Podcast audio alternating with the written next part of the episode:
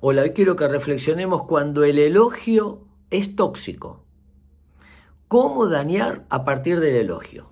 Tres ideas. Primero, sos el mejor del mundo.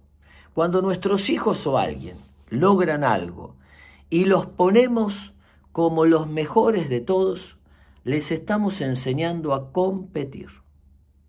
Lo segundo, sos mejor que fulanito, avanzaste más que menganita les enseñamos a comparar si la comparación siempre es veneno. Y la tercera manera de generar elogios tóxicos es lo lograste. Felicitar solamente si se logran cosas. El elogio, la validación, es una caricia afectiva. Hay que darla, hay que verbalizarla.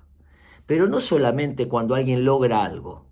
Evitar compararlos con los demás, con que sos el mejor del mundo y solamente reducir el elogio al logro.